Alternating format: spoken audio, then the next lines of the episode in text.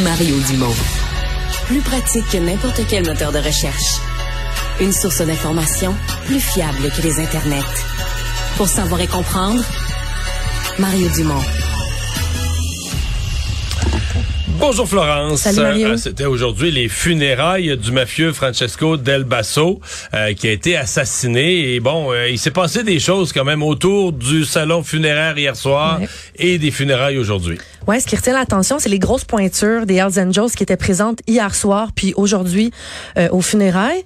Aujourd'hui à l'église, il y avait Martin Robert qui est un membre des Hells, le- en fait on peut dire le membre le plus influent au Canada qui était là avec sa femme Annie Arbic. Annie Arbic qui est la fille là, de la reine de, de La, narco- la narcotrafiquante qu'on a parlé abondamment dans l'actualité récemment. Il y avait moins de 100 personnes qui étaient réunies à l'église aujourd'hui.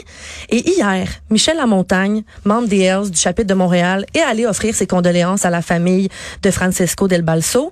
Et en sortant du salon, il a été interpellé par les policiers parce qu'il y a quelques semaines, les policiers avaient, euh, avaient été chez lui faire une, perquisi- une perquisition dans le cadre d'une enquête euh, dans un dossier de trafic de stupéfiants et il n'avait pas été capable de saisir ses téléphones cellulaires.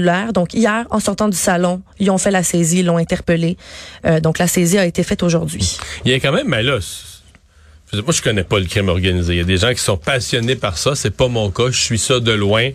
Euh, mais il me semble qu'il y avait eu quand même quelques articles sur le fait que peut-être que c'était les Hells qui l'avaient piégé. C'est la théorie de la, po- la police toujours aujourd'hui. Ouais, c'est ça, qui a été relayé par quelques journalistes spécialisés dans le domaine.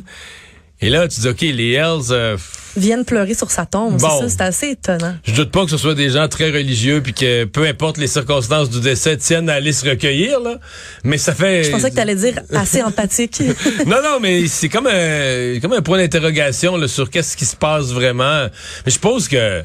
Écoute, ça devait être plein de policiers aux abords avec des appareils Ouais, photos ouais, ouais, puis non, qui avait- surveillaient qui y avait là puis qu'est-ce qu'il y a puis qui parlait à qui. C'est toujours ça quand ils se réunissent. Là. Les policiers en profitent pour faire de faire des séances de photos de famille.